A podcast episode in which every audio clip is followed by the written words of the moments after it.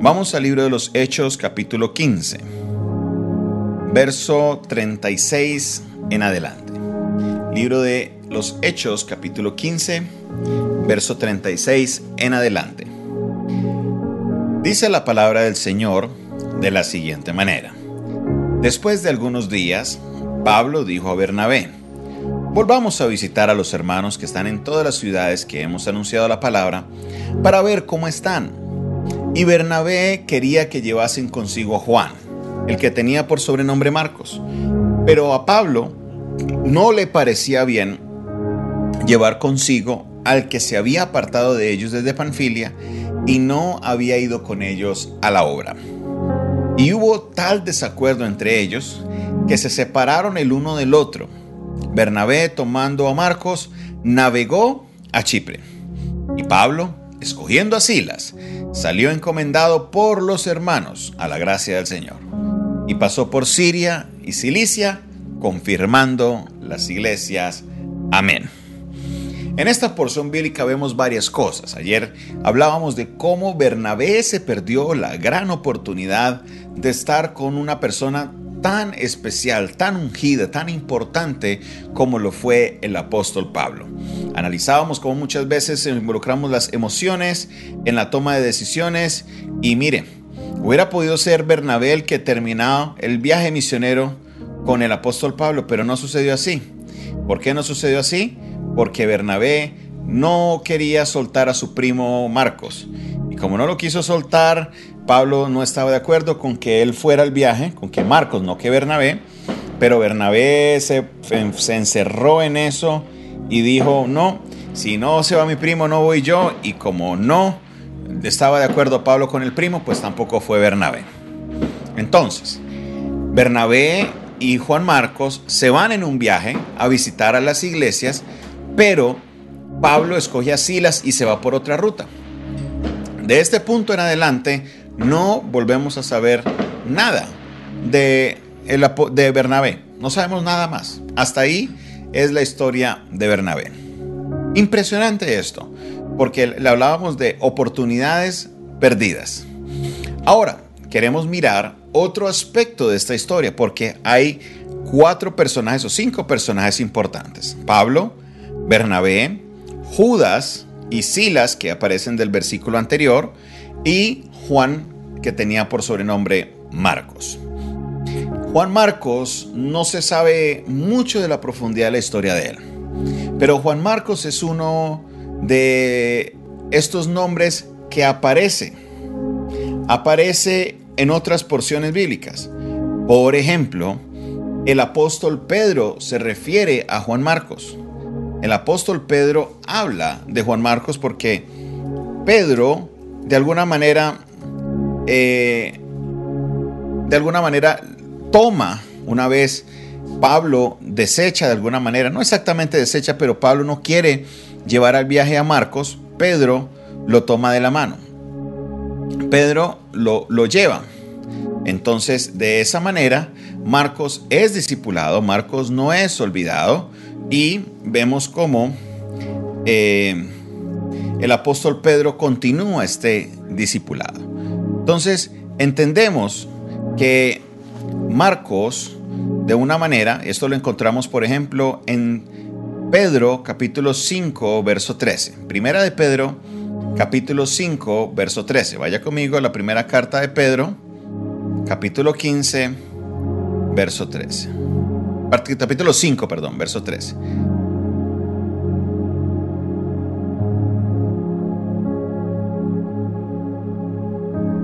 En el capítulo 5, verso 13 dice, la iglesia que está en Babilonia, elegida juntamente con vosotros, y Marcos, mi hijo, os saluda. Una vez más, las salutaciones finales de la carta de capítulo 5 dice, la iglesia que está en Babilonia, elegida juntamente con vosotros, ¿y quién? Y Marcos, mi hijo, os saludan. Aquí es donde vemos ese vínculo que se da entre el apóstol Pedro y Marcos. Cuando hablan de Marcos están hablando de este Juan Marcos. Pero algo sucede. Mire que hay algo que sucede en el proceso. Hay algo que sucede en el proceso. ¿Por qué razón? Quiero que vaya usted conmigo a segunda carta de Timoteo. Vamos a la segunda carta de Timoteo. Segunda carta a Timoteo, no de Timoteo, sino a Timoteo. Segunda carta a Timoteo capítulo 4.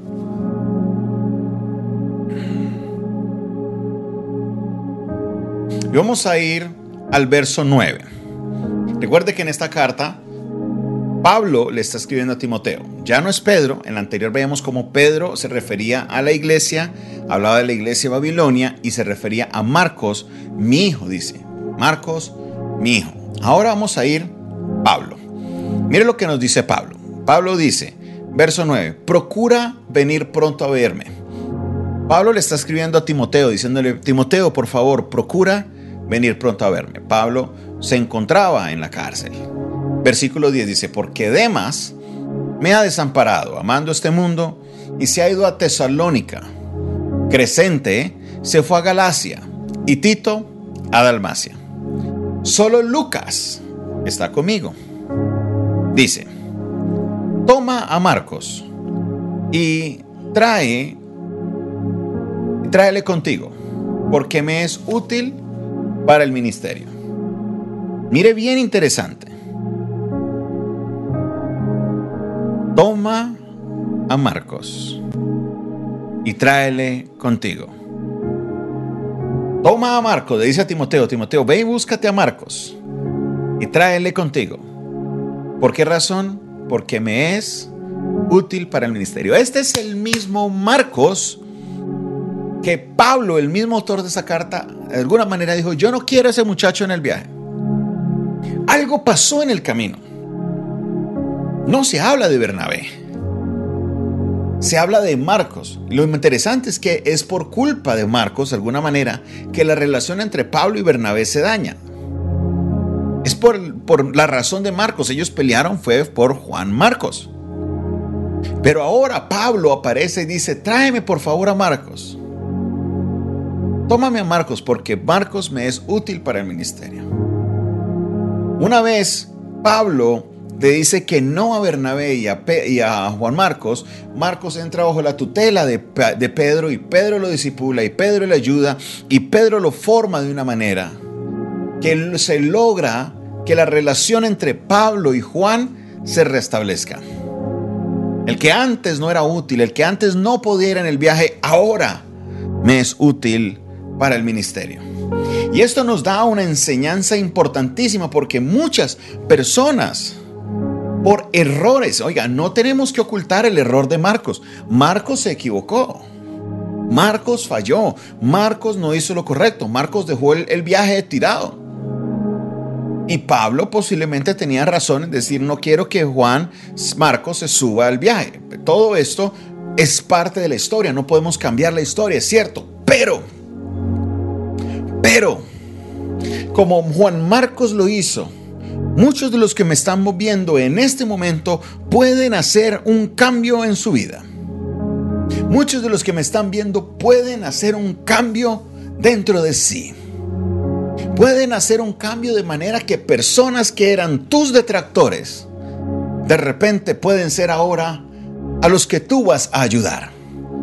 Esto es algo maravilloso, porque vemos la naturaleza de nuestro Dios en lo que es el Espíritu Santo quien dirigía a los apóstoles. Pablo era un ser humano, pero también era dirigido por Dios. Pablo, Pedro también era un ser humano, pero era dirigido por el Espíritu Santo. Juan Marcos se puso a disposición de los apóstoles y ¿sabe qué? Su vida fue cambiada. De repente el que no era permitido en un viaje, ahora de repente Pablo le dice a Timoteo, tráeme a Marcos porque Él me es útil. Mi hermano, la realidad es que en la vida hemos cometido errores. Unos errores que han sido más públicos que otros.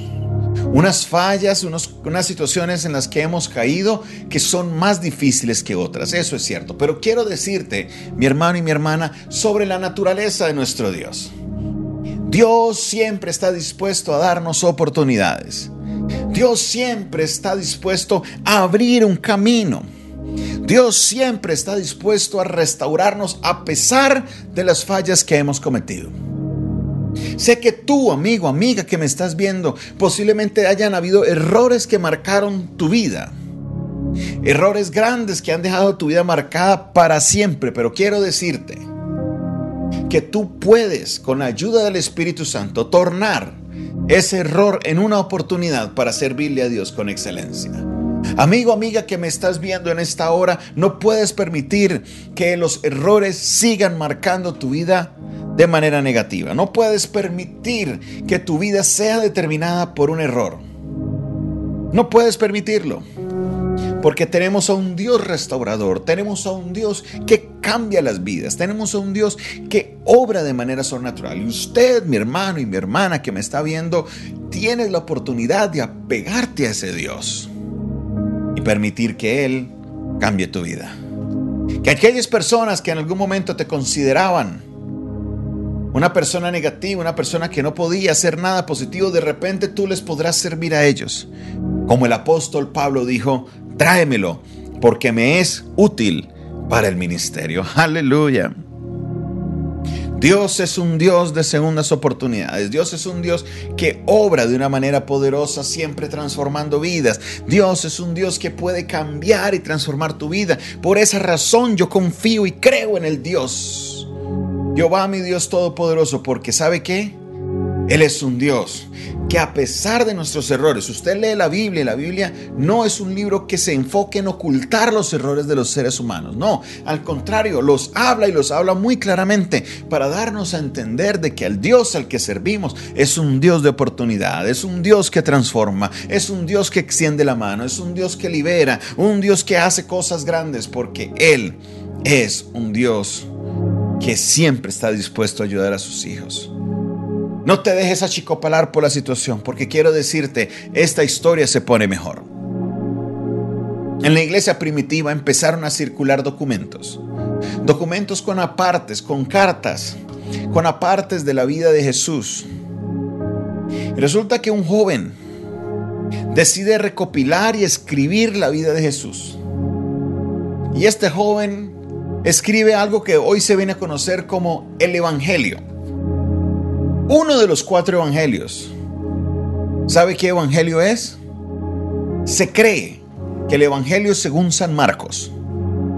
El autor de este evangelio viene a ser este Juan Marcos, que fue desechado por Pablo, que dejó tirado a Pablo en un viaje, que Pedro acogió, pero luego Pablo dice, él me es útil para el ministerio.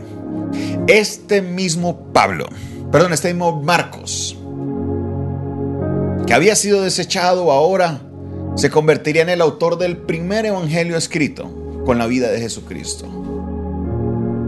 ¿Qué será lo que Dios va a hacer contigo? ¿Cómo será que tú podrás dar una huella en la historia después de las fallas y errores que has cometido?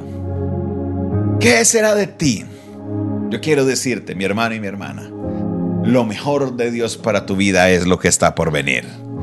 Él hará algo grande él hará algo maravilloso en tu vida. Él se va a glorificar, Él te va a restaurar, Él te va a hacer nueva criatura. Oh, aleluya.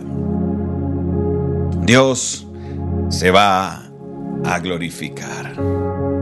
Dios se va a glorificar. Alguien puede decirlo conmigo en esta hora. Dios se va a glorificar. Una vez más, levante su dígalo. Dios se va a glorificar. Qué hermoso es saber esto. Qué glorioso es saber esto. Que lo que el hombre desechó, Dios no lo desechó.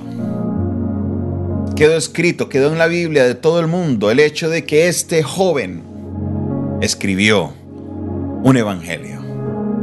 Si es posible que hayas cometido errores, errores duros, errores difíciles, errores que en tu vida hayan dejado tu vida marcada, donde muchas personas, aún tu propia familia, te esté desechando.